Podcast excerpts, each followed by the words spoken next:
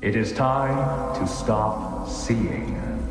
It is time to listen.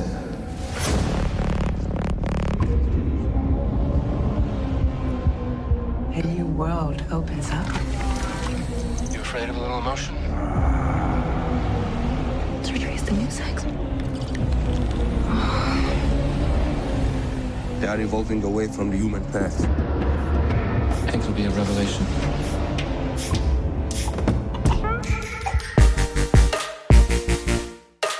Jörg Katz, den kritischen Filmpodcast Folge 125 mit Professor Dr. Markus Stiegelegger. Hallo Christian, hallo allerseits. Und heute sprechen wir erneut über Crimes of the Future von David Cronenberg, aber heute ist es nicht der Film von 1970, sondern der von 2022. Es wird operiert, es wird seziert, es wird transformiert. Äh, schön ist es. Ich bin Christian Eichler. Long live the new Flash.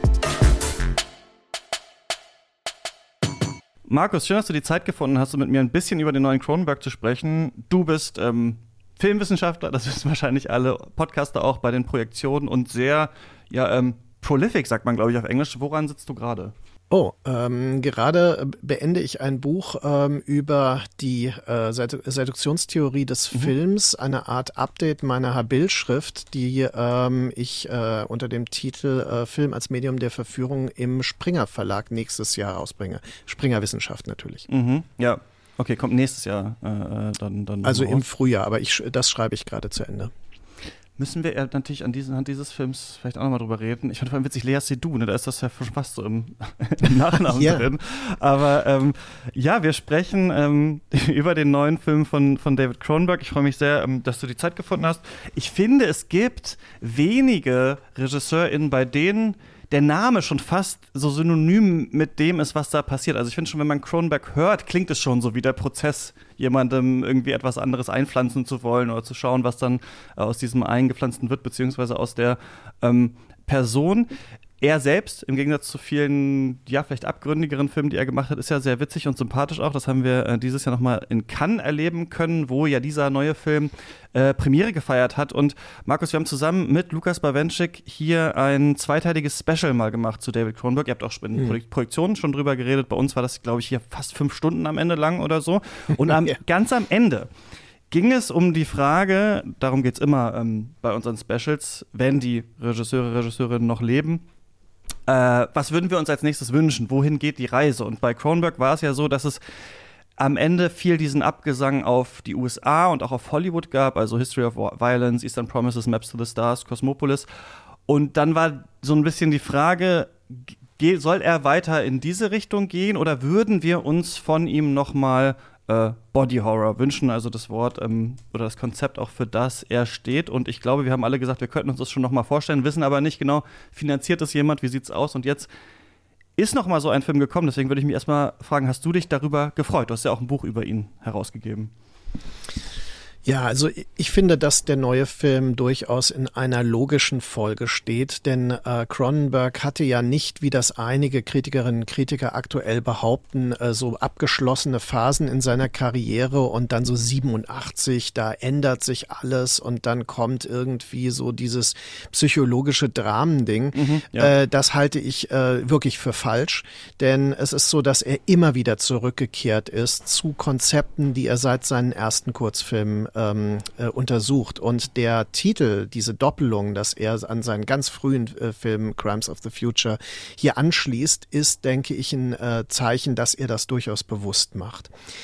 Ähm, ich habe mich gefreut, dass er zu Konzepten zurückkehrt, die er in äh, von Shivers über Videodrome, über äh, Dead Ringers, ähm, Existenz natürlich, Crash und so weiter immer weiterentwickelt hat. Und ich würde also das durchaus als so eine meandernde Entwicklung durch sein Werk hindurch betrachten. Und mhm. Crimes of the Future ist meines Erachtens ein äh, metareflexives Werk, in dem er als Künstler sich selbst und seine Karriere und seine äh, wesentlichen Motive reflektiert passiert, viel mehr als in den Filmen, die jetzt unmittelbar davor waren, die du genannt hast. Mhm.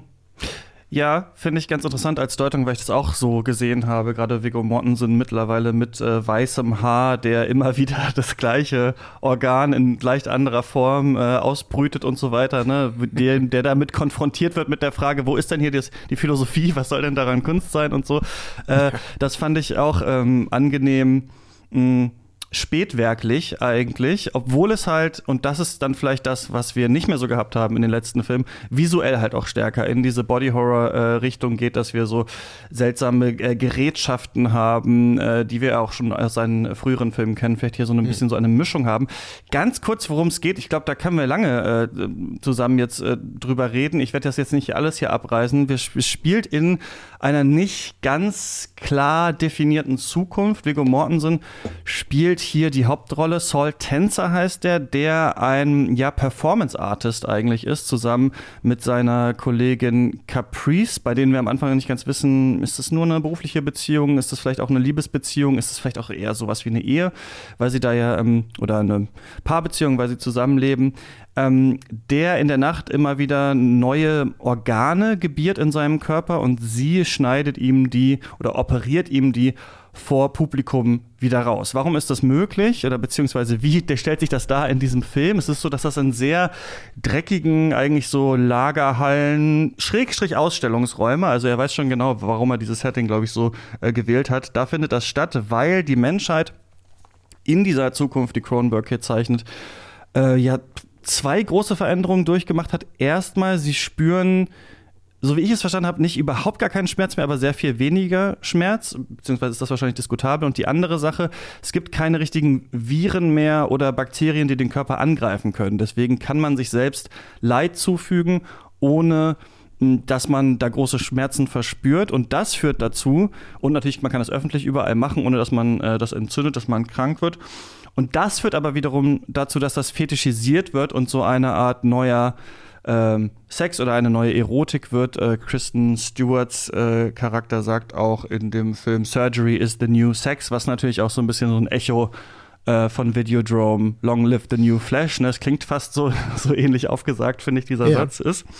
Und ähm, das ist aber nicht alles, was wir in diesem Film sehen, sondern wir sehen auch, dass ganz am Anfang ein Kreuzfahrtschiff liegt irgendwie äh, umgekippt im Meer. Ein Junge sucht irgendwas und ähm, isst danach einen Mülleimer auf oder beißt da rein, wird danach von seiner Mutter ähm, im Schlaf, äh, wie heißt es, erstickt. Und mhm. wir wissen nicht genau, was ist eigentlich damit los. Also die eine Ebene, die wir sehen, ist, oder vielleicht mehrere Ebenen, einmal, wie sieht die zukünftige Gesellschaft aus, nachdem sich die Menschen so verändert haben? Wie leben die? Was bedeutet Erotik da? Die andere Frage ist, was war mit diesem Kind, das Plastik äh, gegessen hat? Was passiert genau in Tenzers äh, Körper eigentlich, der ja immer wieder diese Organe äh, rausschneidet? Und noch so ein bisschen dystopisch äh, Science-Fiction-Ebene was will eigentlich die Regierung? Denn wir merken, es gibt so eine ähm, Regierungsorganisation, die versucht, diese abgeschnittenen Organe zu sammeln, weil sie nicht möchte, dass der Mensch sich evolutionär weiterentwickelt. Vielleicht erstmal so viel zu dieser ganzen Sache, die wir da äh, gesehen haben. Mhm.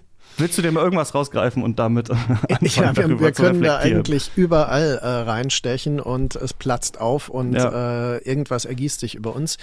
Ähm, ich finde, äh, was mir eben aufgefallen ist, äh, als du das zusammengefasst hast, ähm, die Namen sind ja bei Cronenberg ja. nicht immer, nicht in jedem Fall, aber in diesem Fall interessant.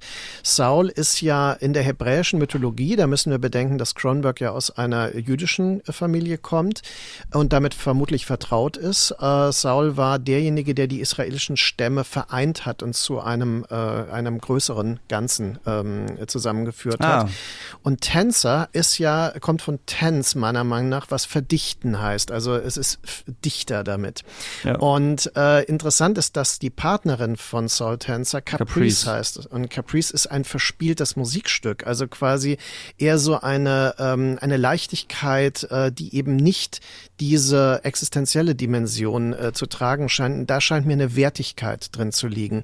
Während eben darüber diskutiert wird in Dialogen innerhalb des Films, ist nicht äh, Caprice die Künstlerin, die also seine Organe da freilegt mhm. und ist nicht Saul einfach nur der, der Rohstoff, auf dem gearbeitet wird. Und dann wird dann argumentiert, nein, also es ist ja der Wille, äh, sich zur Verfügung zu stellen und sein Inneres nach außen zu kehren. Mhm. Und das ist ganz klar, dass Cronenberg sich selbst, wie in all seinen Filmen gibt es ja immer ein alter Ego in seinen Filmen, also jemand, der für ihn steht. Und oft ist es der Protagonist, äh, bei Videodrome zum Beispiel ganz eindeutig auch schon. Und äh, hier ist es auch Saul Tänzer, also der Künstler, der sein Inneres nach außen kehrt und sich opfert. Also er bringt dieses ultimative physische Opfer äh, und äh, wird dadurch zu einer Art Prophet. Ne? Mhm. Also das heißt, er ähm, ist ja am Ende, dass wir spoilern natürlich hier auch. Ja, der Film ist sehenswert, falls ihr den noch schauen wollt äh, genau. und nicht gespoilert so, werden jetzt wollt, macht das jetzt. Ja. Am Ende des Films ist es ja so, dass er diesen toxischen künstlichen Riegel ist, der ja. alle vergiftet und er scheint ähm, darin seine neue Nahrung zu finden und dann beruhigt sich ja alles. Er ist ja äh, nicht in der Lage, normale Nahrung mehr aufzunehmen.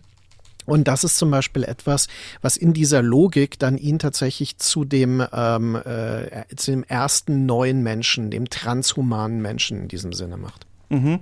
Finde ich äh, auch total interessant, diese Figur von ihm und auch die Doppelung, die wir eigentlich sehen, dass der Film darauf hinausläuft, dass er ohne dass es ihm jemand vorher eingepflanzt hat, am Ende da rauskommt, dass die Organe oder das Organ, was sich immer wieder äh, gebärt in seinem Körper, dazu führt, dass er Plastik essen kann oder Toxic Waste. Und dass auf der anderen Seite wir diese Bewegung haben, die es sich selber eingepflanzt haben und dadurch aber auch geschafft haben, einen neuen Menschen zu generieren, nämlich dieses Kind, das auch dann ähm, mhm. durch normale menschliche Fortpflanzung, normal in Anführungsstrichen, dann auch dieses Plastikessen tatsächlich bekommt. Also ich, was ich auch ein bisschen fühle, ist, dass Cronenberg ähm, bisschen wie, nur weil ich das jetzt gerade gelesen habe für ein anderes Projekt, äh, man sich bei Platon immer fragt, warum sagt er im Kriton das eine und in der Apologie das andere? Warum widerspricht sich Sokrates? Ja, eventuell, weil halt äh, in diesen Dialogen Platon beide Sachen äh, zur Auswahl stellen will. Und das habe ich in diesem Film auch das Gefühl gehabt, dass es einerseits Cronenberg um die Kunst geht und um diese mhm. ganze Organgeschichte und daraus was rausgezogen werden kann und andererseits aber auch um äh, diese menschliche Weiterentwicklung und sowas und das so gegeneinander gestellt ist. Ich muss noch auf eine Sache noch kommen, weil ich sehr witzig fand, weil ich auch äh, mich gefragt habe, was ist hier mit den Namen und so. Und ein völlig anderes Ergebnis hatte als du. Hm, Nämlich ich dachte Saul Tänzer vom Saulus zum Paulus, also jemand, der erst gegen die Kirche äh, ist und dann für die Kirche, weil er eher so ein bisschen, also eigentlich mhm. erst gegen diese abtrünnige Bewegung ist und dann für sie. Und ich dachte, Tänz einerseits, wie du sagst, angespannt, aber andererseits natürlich auch Tense Zeit, ne? Also so eine Zeitform irgendwie. Und das ist ja dieses Crimes of the Future, was hier auch noch so drin ist, was irgendwie interessant ist. Mhm. Plus eventuell das dritte, vielleicht ein bisschen zu weit hergeht, aber Tänzer natürlich auf Deutsch auch, ne? Also der Künstler, der Tänzer und sowas könnte sein, dass das auch so ein bisschen drin ist. Mhm. Und Caprice heißt auch Eigensinn und Laune. Also da dachte ich auch so ein bisschen, er ist ja der, der so, ja, so, äh, das fand ich auch toll an dem Film. Viggo Mortensen, der sich so gebrechlich durch diesen Film schleppt und irgendwie rausfinden mhm. möchte, was ist eigentlich mit dieser Welt und was ist eigentlich mit mir und sie, die eigentlich eher lüsterner da durchläuft, ne, mhm. ne, diese Gegenüberstellung. Ja, aber so, ähm, auf jeden genau, Fall. so abenteuerlustig. Und genau, ja. Sie wirkt auch immer sehr gefasst und äh, sehr bei sich und äh, sehr gesund, wenn man so will, während er ja. immer genau gebrechlich und angegriffen, obwohl er ja scheinbar keine Infektionen und so haben kann, ist es dennoch so, dass man das Gefühl hat, er ist wirklich schwerst krank. Also er ist wirklich ein Krebskranker, wenn man so will. Ne? Mhm.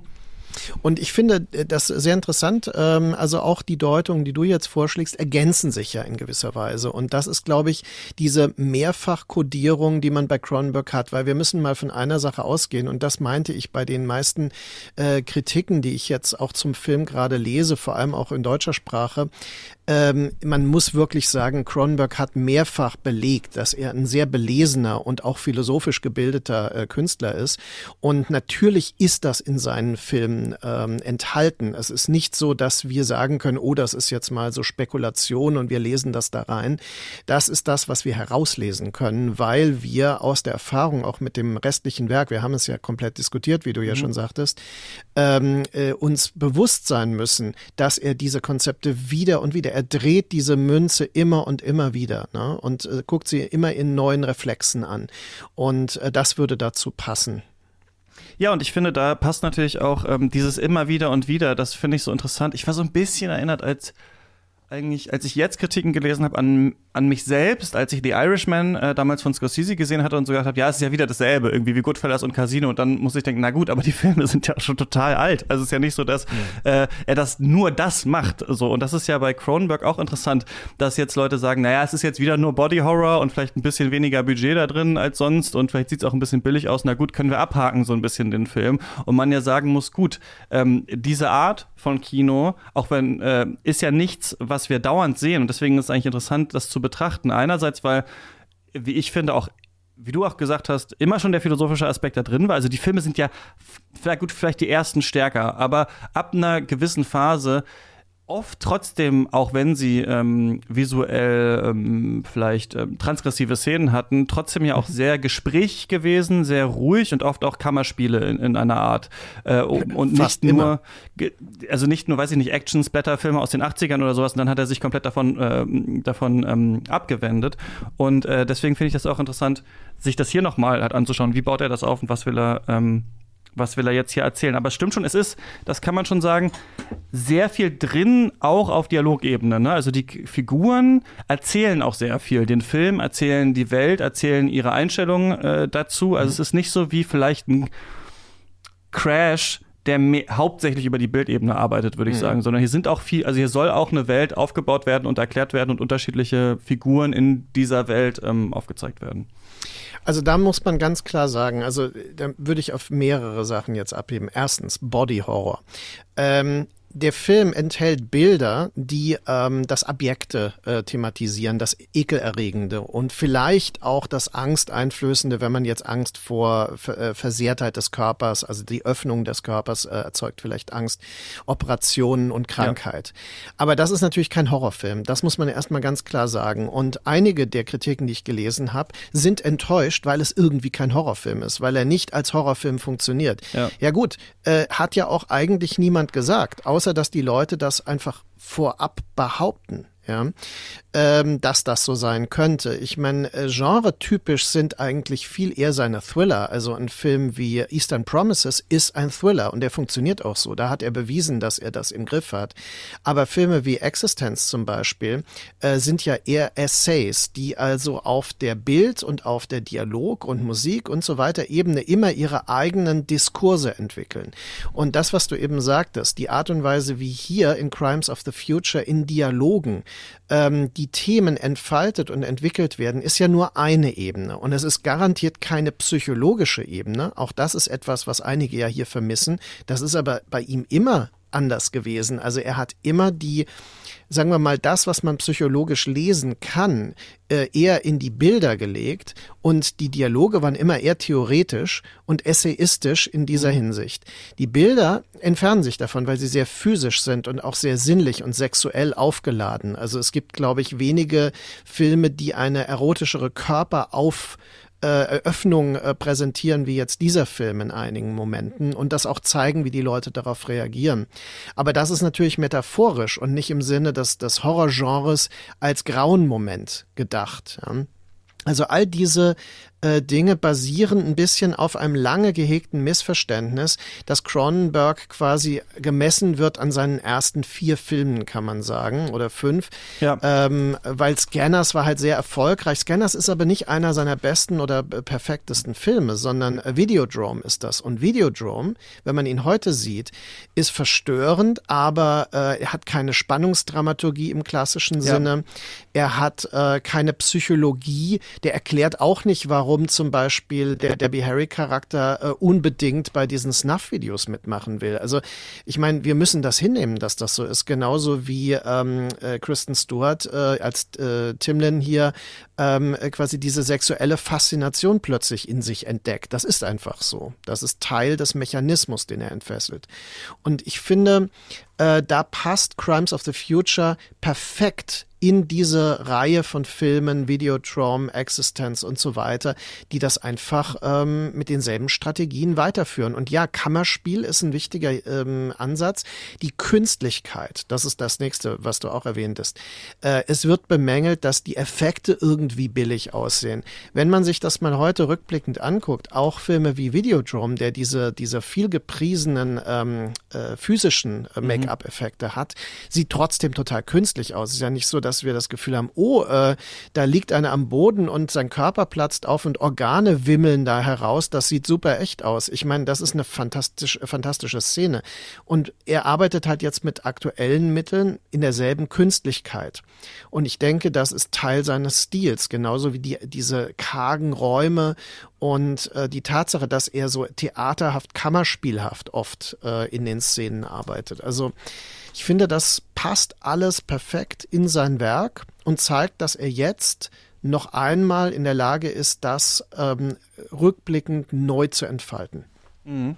Also du siehst da eine große ähm, Kohärenz und ich habe auch ähm, das Gefühl gehabt, dass er anschließt in vielen Diskursen, aber trotzdem Dinge nochmal anders äh, zeigt oder anders ähm, einordnet vielleicht. Die eine Sache, die ich wirklich an dem Film, abseits vielleicht von erstmal einer philosophischen Deutung oder ähm, einer Aufdröselung des Worldbuildings, ähm, die ich einfach spannend fand, ist diese Idee, ähm, Chirurgie als Sex. Also diese grundsätzliche ähm, Frage, die sich hier halt äh, stellt, wo sind die beiden eigentlich ähnlich? Wo unterscheiden sie sich? Warum ist es auch so abstoßend, das zu sehen? Oder ist es das überhaupt? Denn ich ähm, fand schon in Teilen, dass man dadurch, dass man eben äh, in Teilen halt sieht, dass es äh, CGI ist, in anderen haben wir ja Practical Effects. Also wir sehen auch, dass er, finde ich, damit spielt. Ne? Also dieser, mhm. es gibt zum Beispiel diesen Frühstücksstuhl, ne, auf dem Viggo Mortensen sitzt, der dann äh, den Verdauungstrakt irgendwie drückt, weil die Menschen fast gar nichts mehr verdauen können, weil irgendwas nicht ganz stimmt. Wir erfahren ja dann später so ein bisschen, äh, was es ist. Andererseits, wenn Körper aufgeschnitten werden, merken wir, dass hier äh, wahrscheinlich mehr mit CGI gearbeitet wird. Das hat dann so eher so eine Art Künstlichkeit und ich dachte eher, und so habe ich es auch so ein bisschen vom Festivalpublikum äh, wahrgenommen, das ist halt nicht so heftig dann, wie das früher bei Kronberg war. Aber ich persönlich, da muss ich erstmal von der persönlichen äh, emotionalen Ebene sprechen, finde das mit seinen abstoßendsten Film eigentlich in diesen Szenen, weil ich Chirurgie und chirurgische Eingriffe unglaublich ekelhaft finde. Also viel ekelhafter, als wenn Dinge aufplatzen äh, mhm. oder so. Ähm, weil es wahrscheinlich dieses Kühle ist, dieses, ähm, dieses Langsame und dieses wahrscheinlich auch Verwissenschaftlichte. Ne? Wir sprechen ja auch von sowas wie chirurgischer Kriegsführung, das ist ja auch so ein Unwort quasi, weil eigentlich ja, und das ist ja so ein bisschen der Witz bei der Chirurgie, die hilft ja eigentlich den Menschen oder soll eigentlich das Leben verlängern. Ich zum Beispiel habe mir mal den Kiefer gebrochen, hätte man das nicht irgendwie, ich habe jetzt Titan im Kiefer, äh, wäre das wow. nicht so, weiß ich nicht, ob ich da, ähm, wahrscheinlich könnte ich noch leben, aber wahrscheinlich nicht mehr so gut. Ne? Also durch diese quasi äh, Errungenschaft der Wissenschaft ja auch chirurgisch eingreifen eingreifen zu können, ähm, auch äh, dadurch, dass wir das ähm, äh, alles äh, antibakteriell machen können und sowas hat sich ja viel entwickelt. Und diese Idee jetzt, dass die Menschen in der Zukunft irgendwie keinen Schmerz mehr spüren oder wenig Schmerz und es sie deswegen aufreizt, das ist ja nichts, was dieser Film sagen wir mal, intradiegetisch in seinem Worldbuilding richtig erklärt, also warum das so ist, sondern das ist ja etwas, was eigentlich in dem Film so ein bisschen unklar ist. Was finden die Leute da eigentlich aufreizend und wie funktioniert das? Und das finde ich ist so eine interessante Leerstelle zum Beispiel, die hier drin ist, die einen erstmal nachdenklich macht. Wie siehst du das hier, diese, äh, diese Zusammenführung von Chirurgie und Sex. Natürlich haben wir auch sowas wie Sadomasochismus, ne? da tut man sich ja auch äh, weh für dann Lust und so weiter. Aber wie findest du diese Zusammenbringung hier? Weil wir hatten es natürlich ein bisschen so bei Dead Ringers vielleicht, klingt es auch ein bisschen an, aber in dieser genauen Form, wie es hier ist, habe ich es von ihm noch nicht gesehen, glaube ich. Äh, Dead Ringers ist eigentlich sehr explizit, weil da sagt ja der eine, in Frauen innen ist irgendwas nicht richtig, das muss er korrigieren. Also äh, das ist ja äh, wirklich eine der radikalsten Thesen, die ja. aus einem seiner Filme kommt. Ähm, da du ja jetzt so persönlich äh, da etwas eingebracht hast, möchte ich das äh, durchaus auch tun, denn ähm, ich finde, das, was er hier macht, hat eine ähm, sehr ähm, aus den 90er Jahren meiner Meinung nach äh, nachvollziehbare Logik. In den 90er Jahren hat er ja Crash gemacht und die ja. Erotisierung von äh, Autounfällen genau. und diese Verschmelzung von äh, äh, Metall, Plastik und Fleisch ist natürlich äh, eine, eine Stufe, die hier einfach nur einen Schritt weiter genommen wird. Also äh, quasi das Eindringen mittels der Skalpelle unter die Haut in den Körper als erotische Sensation. Ähm, jetzt muss man sagen, im BDSM ist das natürlich klassischer typischerweise der Kliniksex, wo ja auch mit Skalpellen mhm. die Haut geritzt wird oder mit Kanülen die Haut durchbohrt wird oder auch äh, bestimmte äh, Körperteile durchbohrt werden und dass diese Penetration als die eigentliche erotische Sensation dann wahrgenommen wird und auch äh, quasi die Poesie, wenn dann die Kanüle herausgezogen wird und aus den Einstichstellen dann jeweils ein Tropfen Blut läuft, das äh, wie so eine Art Action Painting dann betrachtet wird. Also das wäre der BDSM-Aspekt, mhm. der auch bei Crash schon eine Rolle spielte. Mhm. Man darf nicht vergessen, in Crash ist es so, dass die Operationsnarben ja neue Körperöffnungen bilden und in der einen Szene mit Rosanna Arquette ja dann tatsächlich auch diese Operationsnarbe, diese wulstige als neues Geschlechtsorgan äh, benutzt wird. Ne? Ja. vom Protagonisten. Ähm, das, äh, was ich eigentlich persönlich äh, einwerfen möchte, ist, ich war in den 90er Jahren oft in dem Londoner Club Torture Garden. Äh, also bin oft nach London zweimal, dreimal im Jahr dorthin geflogen, weil dieser Club äh, war damals absolut State of the Art, was die Fetisch- und BDSM-Kultur betraf. Und da gab es zum Beispiel einen Performance-Künstler, Ron Athay, der ähm, schon quasi mit seinem eigenen Blut, und der war, äh, oder ist, soweit ich weiß, ähm, auch HIV-positiv und er hat quasi seine eigene Erkrankung damit thematisiert und seinen eigenen Körper zum äh, Spielfeld seiner Kunst gemacht. Und äh, also quasi mit Körperflüssigkeiten Kunst zu schaffen, äh, mit seinem eigenen Körper äh, äh, künstlerische Werke und Skulpturen zu repräsentieren, ist eine total äh, klar weitergeführte Logik in Crimes of the Future. Mhm. Und äh, also insofern ist das nichts Neues äh, mhm. und das behauptet Cronenberg ja auch gar nicht, sondern er führt einfach diese Modelle weiter. Und für mich war das total naheliegend. Also die äh, ganzen Körpertechniken, die man in den 90 90ern im Torture Garden ähm, nicht nur äh, sehen konnte und die dort praktiziert wurden. Also daher kam Branding, Cutting, diese ganzen Dinge sind dort natürlich äh, eine Rolle, haben dort eine Rolle gespielt. Stimmt, wir haben auch hier diese ähm, Implantate unter der Haut in diesem Film, was auch so genau. sehr 90er-mäßig ist, stimmt jetzt, wo du sagst. Absolut, ja. genau. Und äh, insofern sehe ich diesen, diesen engen Bezug und das ist einfach dann theoretisiert worden. Jetzt muss man sagen, der, der Gründer des Torture Garden, David Wood, der als Kunststudent natürlich natürlich da diesen Club mitgegründet hat und dann auch später in Büchern darüber reflektiert hat und das Ganze natürlich im Zusammenhang mit äh, Philosophien sieht, die auch ähm, ja den Körper als ähm, Subjekt der Kunst sehen, also de, vom Wiener Aktionismus bis hin zu Georges Bataille als Philosoph.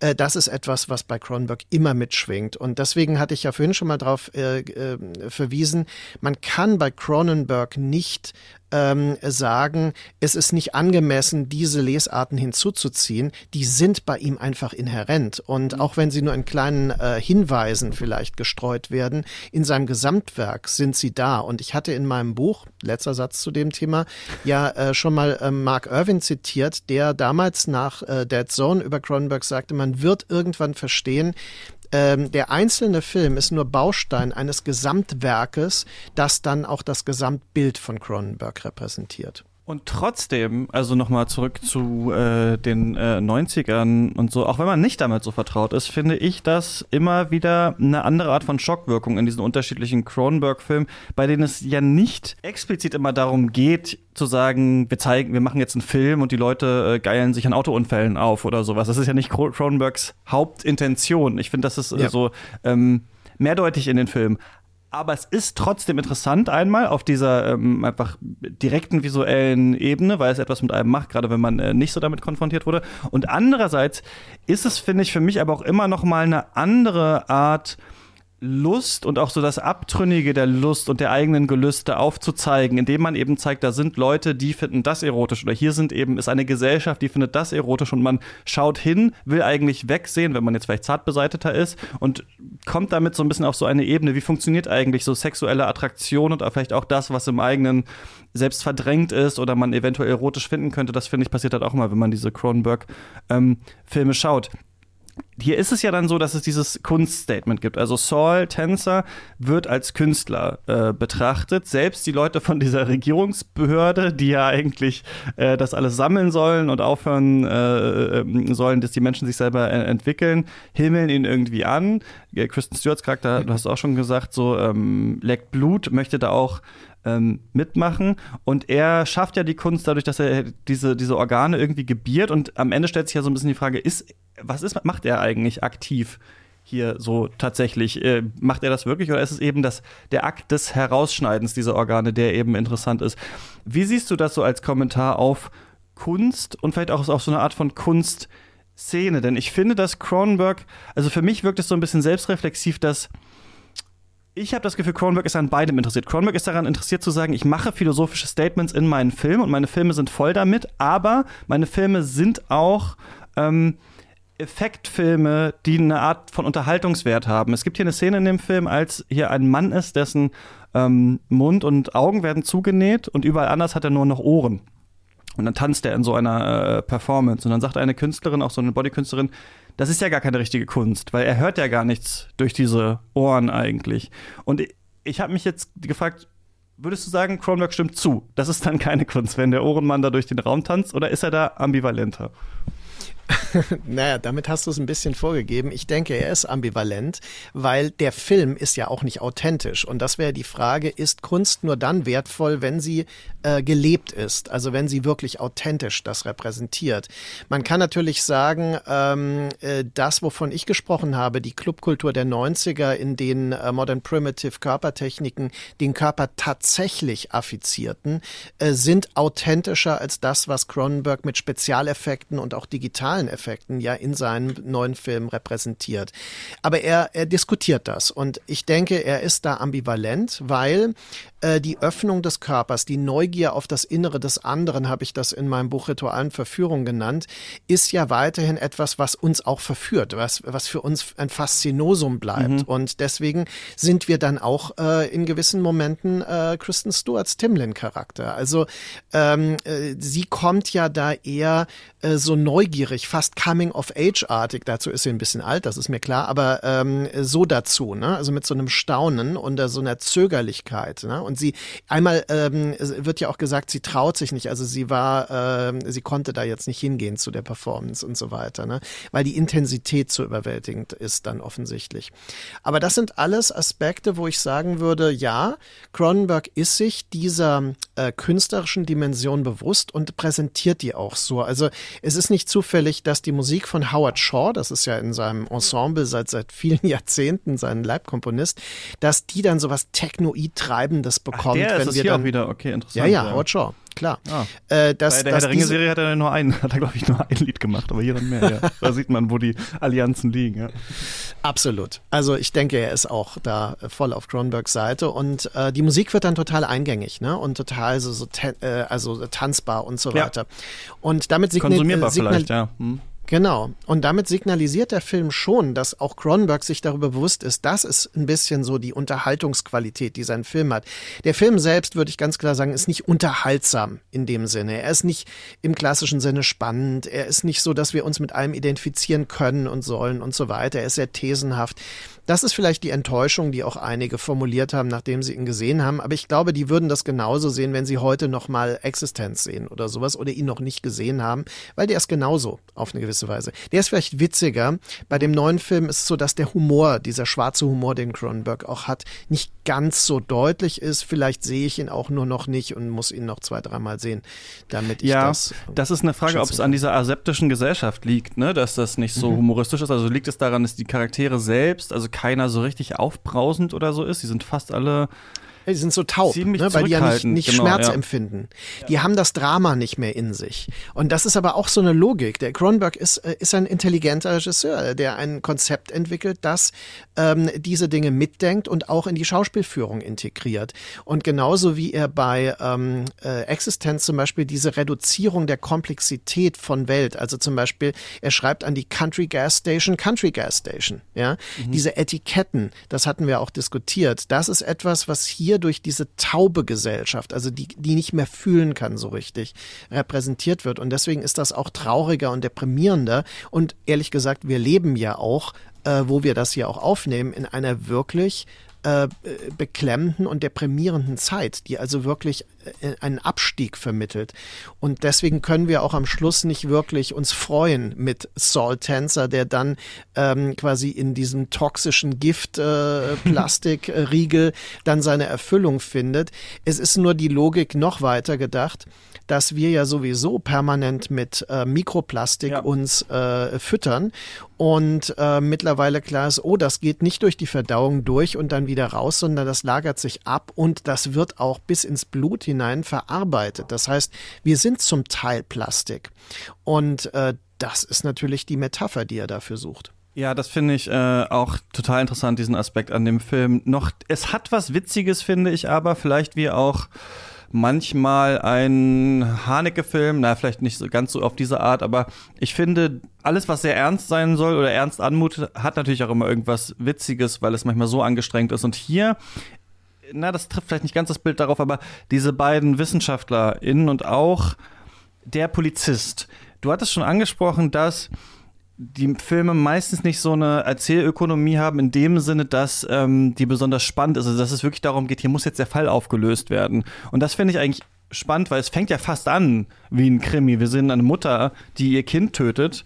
Na, nicht ein Krimi, aber ein Thriller. Und wir fragen uns, okay, warum hat sie das gemacht? Aber der Film ist nicht so richtig daran interessiert, das jetzt unbedingt schnell aufzulösen oder sowas. Und dadurch hat das alles ja sowas Langsames. Und dann haben aber die einzelnen Figuren manchmal was Komisches, weil die auch nur so halb daran äh, interessiert zu sein scheinen. Also einmal der Polizist, der irgendwie es auch einfach interessant findet, was hier abläuft. Wir haben nie so das Gefühl, gleich stürmt das SWAT-Team da diese, diese Untergrundbewegung. wir haben bei der Untergrundbewegung nie das Gefühl, gleich fackeln die hier alles ab.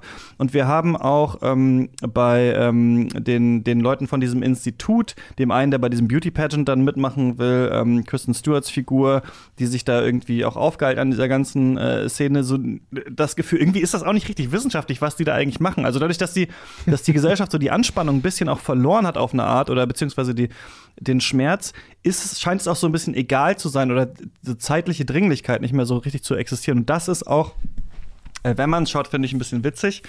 Ich würde aber noch mal aufs Mikroplastik auch zurückkommen wollen, weil ich finde, dass der Film fast im ersten Bild das ja schon drin hat. Das Symbol der Spaßgesellschaft ist ja auf jeden Fall, oder vielleicht sogar der, der, der Postspaßgesellschaft, dieses Kreuzfahrtschiff, yeah. was da gekentert ist, was ja es gibt ja wenig Symbole, die so für die Ausbeutung des Menschen und der Natur stehen hm. wie das. Also verpestet die Meere. Ähm, Menschen aus dem globalen Süden werden quasi versklavt, um da zu arbeiten. Und halt, es gibt unfassbar viel an Essen und Sachen da. Und dann sehen wir halt den Jungen, der halt, ja, was ist er? Ist er so eine Art Lösung? Weil es ist ja ein Science-Fiction-Motiv, das wir kennen von Blade Runner und so von anderen Filmen, dass es so einen neuen Children of Man vielleicht ein Kind gibt, das hm. anders ist und äh, witzigerweise stirbt das, aber Saul Tenser wird ja dieses Kind dann am Ende. Hm. Sorry, ein Frosch im Hals. Ein Plastikfrosch. Genau. Ähm, ja, stimmt. Saul Tenser wird doch auch, mir ist dann auch ein bisschen. Äh, genau, der kann auch, auch nicht mehr schlucken und sowas. Und so ging es mir beim Film gucken auch, ja. Ja, ja. ja. äh, also ich finde, das, das ist ja das, was ich mit, ähm, äh, mit Bildmetaphern auch meine, dass er äh, diese äh, diese gegenwärtigen Phänomene auf eine Weise verdichtet, dass sie uns wirklich angehen, dass sie uns äh, betreffen und dass wir sie auch äh, wirklich spüren. Ähm, das mit dem Kreuzfahrtschiff, das ist eine sehr schöne Beschreibung, das sehe ich nämlich auch so. Und das heißt, der Film hat natürlich Bezüge zu einer Alltagserfahrung oder auch Nachrichtenmeldungen, die wir kennen. Und dann setzt er uns dieses Kind dahin, das da so spielt und irgendwas sucht. Und äh, das Bild, wo das Kind dann später im Badezimmer in diesen Plastikpapierkorb so beißt, so richtig äh, herzhaft. Das ist schon verstörend. Also das, ähm, das sind Dinge, die lassen uns wirklich nicht kalt und die stellen auch unsere Welt in, nachdrücklich in Frage. Ähm, Nochmal das ist natürlich nicht humoristisch. In der Tat, der Umgang innerhalb, in der Binnenstruktur des Films, wie die äh, Figuren dann damit umgehen, das hat tatsächlich etwas Komisches ähm, in dieser reduzierten, aber das liegt auch wieder daran, dass die Menschen ja, wie gesagt, nicht mehr so empfinden. Und diese Abstumpfung ist natürlich auch ein Phänomen, dass wir durch äh, Konsumphänomene, durch äh, eben äh, luxuriöse Phänomene, die uns ähm, quasi die Sinne äh, betäuben, äh, dass wir auch nachvollziehen können. Also im Grunde ist das wie in Science-Fiction-Modellen grundsätzlich ja so eine Übersteigerung unserer Gegenwart und eine Verdichtung äh, der Probleme unserer Gegenwart bis hinein in Bereiche, die wehtun. Äh, was ich noch ergänzen möchte, also diese beiden Designerinnen äh, des äh, Objekts, das Sarg mit K heißt, was aber mit Sicherheit Stimmt, der deutsche noch, ja. Begriff Sarg ne, ähm, ja. sein soll, weil es ist ein Sarkophag und da gibt es diese verspielte Szene, wo die beiden, die halt wirklich wie so ein lesbisches Pärchen dann so ähm, sich äh, komplett nackt ausziehen und dann in diesen, diesen Sarkophag hineinlegen und das hat aber überhaupt keinen Sinn. Also sie wollen einfach dann nur eine Affirmation äh, von ähm, dem Lea Seydoux-Charakter, der sie dabei beobachtet, Caprice das Spielerische dabei. Ne? Und äh, das ist zum Beispiel etwas, was ich bei Cronenberg ganz früh in Filmen schon äh, sehe, dass er nämlich ähm, diese äh, heutige, und das will ich mal unterscheiden, die heutige Idee von Queerness ist ja nur noch besessen von der Auflösung von Gendergrenzen. es geht immer um Genderfluidität. Queerness war aber, ähm, als dieser Begriff aufkam, auch in den 90ern wurde der populärer, äh, viel, viel mehr als das. Und Cronenberg ist sich dessen bewusst und hat immer damit gearbeitet. Für ihn ist es nie ein Problem gewesen, dass Geschlechterdefinitionen aufgelöst werden oder äh, Heterosexualität nicht normativ gehandhabt wird und in alle möglichen Richtungen sich erweitert. Es geht ja um viel mehr. Es geht darum, den Körper selbst äh, zu transformieren, den Körper ähm, zu erweitern. Ja?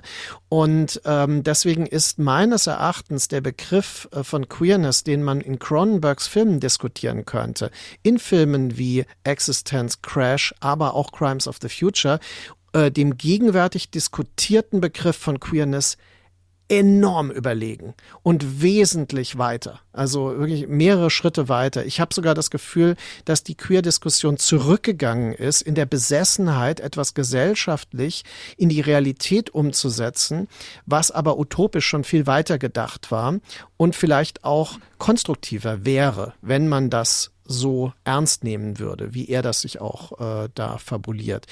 Und äh, das finde ich ist ein weiterer Subtext, den der Film mitträgt. Aber wie genau also, meinst du das? Habe ich nicht ganz äh, verstanden. Warum ist hm? das? Ähm, wie ist das jetzt in diesem Film weiter äh, gedacht in dieser Szene zum Weil das für ihn kein, also für ihn sind zum Beispiel solche fluiden äh, Paar- und äh, Sexualitätskonstrukte überhaupt kein Problem. Ja, mhm. die sind einfach da, die werden mitgetragen und äh, mittransportiert, aber nie als Problem, sondern das eigentliche Problem ist viel weiter gedacht. Das ist das Problem. Wie äh, entwickeln sich unsere Körper angesichts eben dieser Umweltfaktoren, also Mikroplastik und so weiter. Und äh, das ist dann das, wo er anknüpft und nicht eben diese, äh, diese Dinge, die eben in ja, einer ganzen Menge aktueller anderer Filme zum Hauptproblem erkoren werden. Ja, also da ist er jenseits davon, meiner Meinung nach. Äh, Finde ich auch auf jeden Fall den, den spannendsten Aspekt hier, weil es einerseits so gegenwärtig ist und weil, du hast es schon angesprochen, es etwas ist, was immer mal so aufkommt, aber wir noch nicht ganz verstanden haben, glaube ich, wie das Plastik, äh, also wie nicht nur die vom Menschen gemachte äh, Klimakrise natürlich auf den Menschen zurückwirkt, weil sich die Umwelt verändert und dann ähm, zum Beispiel gibt es ganz viel Hitzetote und so weiter oder Menschen ertrinken. Kreuzfahrtschiffe kennt man ja hier in diesem Film. Und andererseits aber sich ähm, diese Konsumform auch in den Körper rein frisst. Nicht nur innerhalb von vielleicht bestimmten Vorstellungen, die man hat oder die dann äh, übernommen werden, sondern tatsächlich auch in Form von Mikroplastik in den Körper rein, was ja ein Begriff ist, der hier in dem Film gar nicht vorkommt. Aber die Idee, dass der Mensch selbst Organe entwickelt ähm, durch ja einfach Evolution, die ihn dazu befähigen, das Plastik aufzuessen. Und was ja hier schon angelegt ist in dem Film, ist das Plastik wieder aufzuessen, also den Müll, den er selber mhm. in die Welt gesetzt hat, eigentlich wieder aufzufressen. Am Ende eigentlich. Das ist ja schon ähm, interessant. Ich weiß aber nicht ganz genau, ähm, abseits davon, dass die Idee interessant ist und ich äh, spannend finde, dass er da eben, wie ich vorhin meinte, auf zwei Wegen hinkommt. Einerseits, weil Saul Tänzer das selbst äh, kreiert, dieses Organ, oder es einfach in ihm wächst. Und auf der anderen Seite wird es technisch ähm, äh, kreiert, dieses Organ. Äh, und die Gesellschaft versucht ja irgendwie die Menschen so zurückzuhalten. Ähm, mhm. Habe ich noch nicht ganz zu Ende durchgedacht, was das für Implikationen eigentlich hat und wie sich das eigentlich äh, äh deuten lässt, weil das ja ja irgendwie seltsam ist, oder? Diese Idee, dass äh, der Mensch entwickelt sich dann so weit, dass er dann einfach am Ende, also was ist hier angelegt, dass, dass wir dann wieder die Welt wieder, wieder rein, wieder sauber essen eigentlich vom, von allem, was wir angerichtet haben. Ein bisschen schon. Das wäre natürlich eine positive Utopie, wenn man so will, äh, in der letzten Konsequenz. Vor allem äh, basiert sie auf einem äh, realen Umstand, nämlich dass es ja plastikfressende Bakterien mhm. gibt, die auch entdeckt wurden. Und sagen wir mal, es ist ja nur ein nächster Schritt zu überlegen, auch vielleicht äh, durch genetische Konstruktionen, kann man diese Bakterien nicht als Teil des Verdauungstraktes in den Menschen äh, quasi aktivieren. Das wäre ein Science-Fiction-Modell natürlich, aber das ist genau diese Idee. Und äh, was würde das mit dem Körper letztendlich machen? Der Körper würde quasi die, die, das, was als Müll definiert ist, als neue Nahrung begreifen und daraus Energie gewinnen. Und ähm, das ist eigentlich, glaube ich, dieses Modell, das äh, dem zugrunde liegt. Cronenberg bleibt aber im Film bewusst äh, uneindeutig, was das betrifft und äh, lässt uns auch quasi diese Wahl. Also ist das konstruiert, ist das gewachsen, ist das Evolution? Accelerated Evolution äh, ist ja so ein Begriff, ja. der da eine Rolle spielt, also die beschleunigte Evolution. Das ist natürlich auch etwas, was beschleunigt das eigentlich? Wir, der Begriff Accelerationismus ist ja ähm, äh, aktuell wirklich ein ähm, häufig verwendeter Begriff und äh, offenbar sind wir in einer Beschleunigungsgesellschaft aktuell. Und auch das nimmt der Film natürlich dann auf in seine utopischen ähm, äh, Modelle. Mhm. Ähm, wir können das beobachten, auch äh, die Art und Weise, wie schnell sich tatsächlich Dinge verändern und zwar nicht nur zum Guten, sondern auch zum Schlechten. Also diese Dynamiken sind einfach äh, total überdreht mittlerweile. Mhm. Ja, ich würde auch sagen, es ist keine Eindeutigkeit sowieso der Technikfrage bei Cronenberg. Das ist ja auch mal eine aktuelle äh, Debatte. Technikgläubigkeit schon geht bis zurück eigentlich zur äh, Aufklärung oder vielleicht sogar auch noch früher. Ähm, befreit die Technik äh, den Menschen oder geht das nur, wenn man sie auf eine bestimmte Art äh, und Weise benutzt? Das ist ja auch bei Post- und Transhumanismus äh, eine Frage, wie weit sollen Eingriffe äh, gehen, wie weit soll man äh, die Gesundheit des Menschen zum Beispiel tunen oder nicht. Und stimmt, hier wird auf beiden Wegen äh, gerät man dahin und eigentlich ist es ein mh, äh, wäre es, äh, könnte es positiv sein, äh, sowas zu entwickeln, aber es ja, ist so die Frage, ähm, ob das dann tatsächlich die bessere Gesellschaft wäre oder nicht, die ihr hier, hier seht. Und äh, deswegen würde ich auch sagen, der Körper und die körperliche Entwicklung ist irgendwie mehrdeutig, aber die verändert auf jeden Fall äh, den Menschen. Und ich finde gerade witzig hier die Schwäche der Regierung, also des Eingriffs der Regierung. Die Menschen scheinen es eher verinnerlicht zu haben, dass sie sich nicht weiterentwickeln sollen, so richtig, ohne dass wir so richtig große Formen von staatlicher Kontrolle eigentlich hier sehen. Das finde ich auch nochmal ganz interessant, wie er das so politisch eigentlich ähm, mhm. aufspannt, ja. Also der Film deutet auch Dinge an, die wir äh, jetzt äh, quasi in der amerikanischen Kontexten von außen beobachten können, die wir aber auch in unserer eigenen Gesellschaft haben. Äh, Verschwörungstheorien, äh, die bei näherer Betrachtung äh, ihre eigene Realität nicht nur hervorbringen, sondern wirklich äh, ja, äh, physisch werden lassen. Und es ist nicht zufällig, finde ich, dass äh, Viggo Mortensen ja wie so ein Ninja dann verkleidet, ja. so im, im ähm, äh, buchstäblich im Dunkeln, ja, diese Dinge erkundet und auch immer die Frage ist, welche Position hat er eigentlich, weil er ja sowohl mit der Polizei und dem Staat als auch mit den Künstlern und äh, anderen dann halt quasi ähm, äh, interagiert.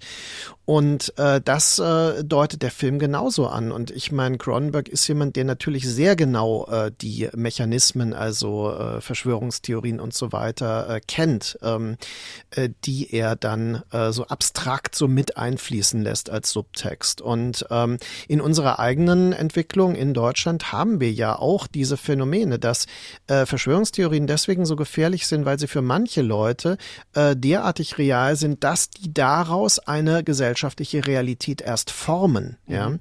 Und äh, auch, also wo vorher nichts Substanzielles ist, wird etwas äh, Substanzielles geschaffen, das dann eine äh, selbsterfüllende Prophezeiung hervorbringt. Mhm. Also die Bestätigung auch noch. Äh, wir haben es ja gesagt, das ist da. Und äh, das sind aber eigentlich nie die äh, gesellschaftlichen Entwicklungen, äh, die irgendwie wünschenswert sind, sondern es ist fast immer genau ein weiterer Schritt auf den Abgrund zu. Und das finde ich, das schwingt hier mit, ohne dass es wirklich thematisiert wird.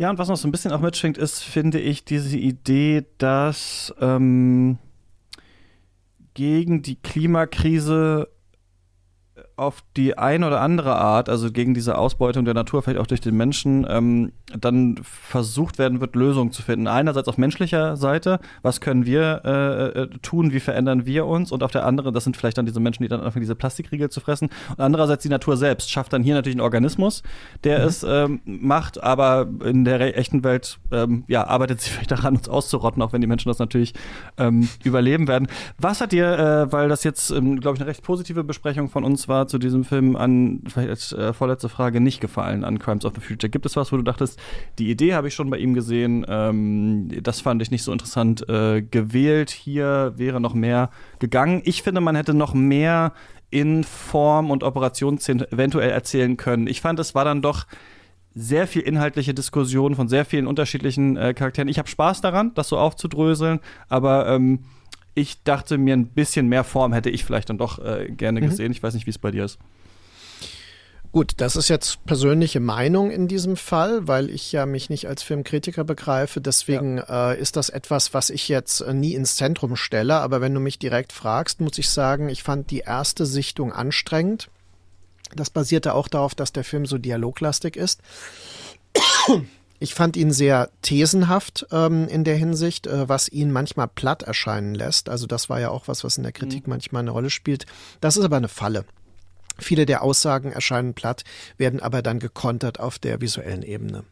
Äh, stimmt, und manche erschließen sich auch äh, später dann erst. Also ich fand zum mhm. Beispiel ganz interessant, dass in dem anderen Crimes of the Future Film von 1970 es ja auch einen Mann gibt, der ähm, Organe äh, gebiert und die sich abschneidet. Also wir sehen ja schon, diese Idee gab es früher und irgendwann, da wird sowas eh gesagt wie ähm, äh, His body is a galaxy, his organs are solar systems. Und äh, als äh, Viggo Mortensens äh, Figur diese Mörderin dann fragt, äh, was ist, was, was passiert denn, wenn wir das Kind aufschneiden?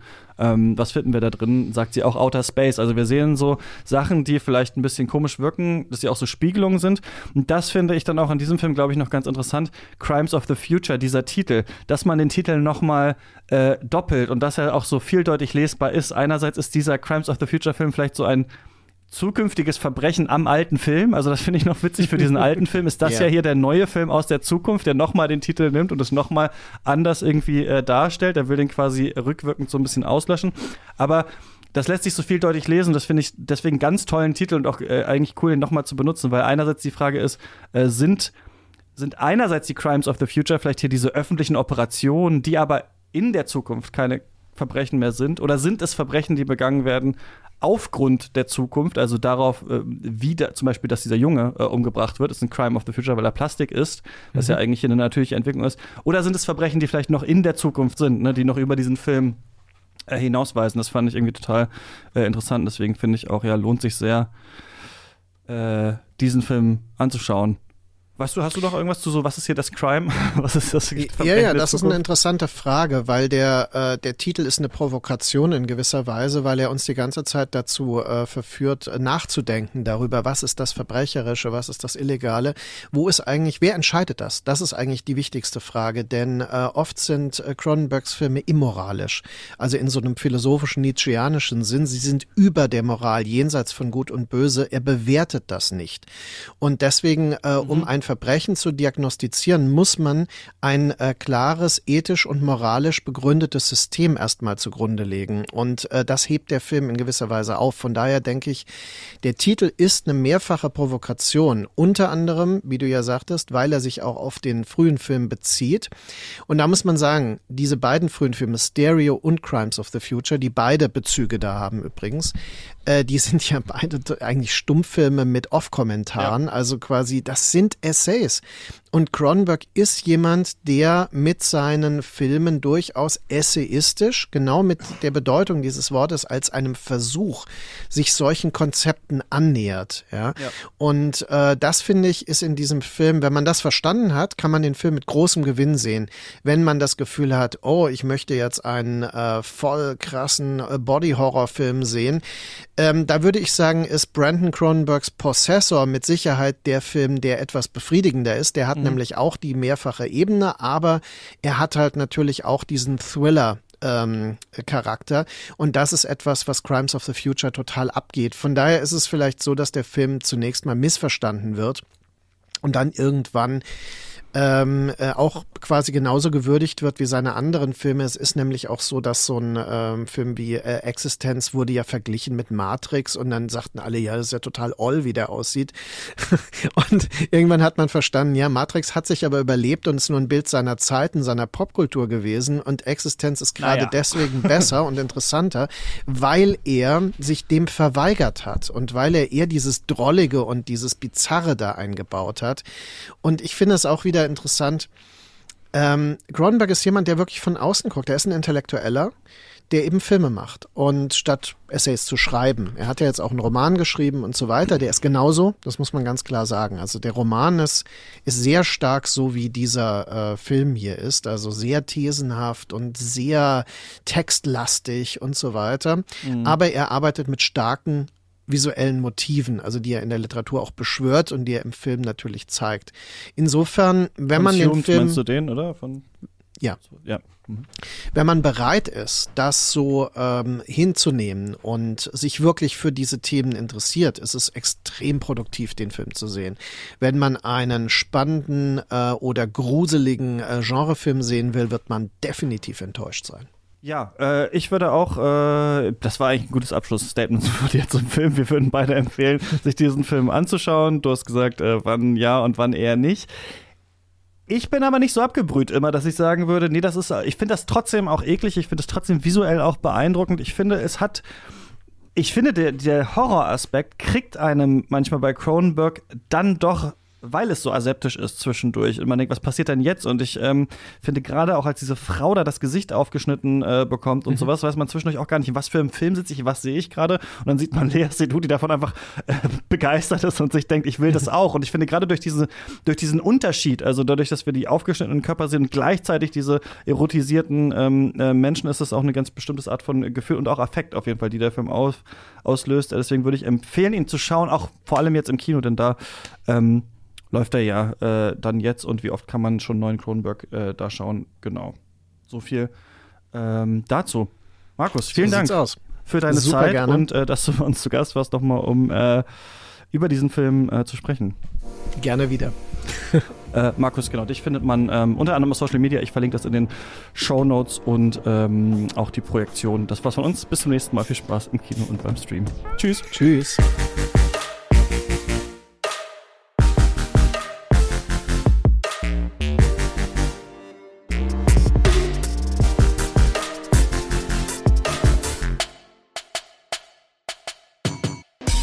Katz ist eine Produktion von mir, Christian Eichler. Ich mache den Podcast zusammen mit Lukas Bawenschik, Barbara Wolfram, Lena Kosek, Jan-Erik Thunberg, Christoph Dobitsch, Yannick Neulting und Clara Atlanta Krön.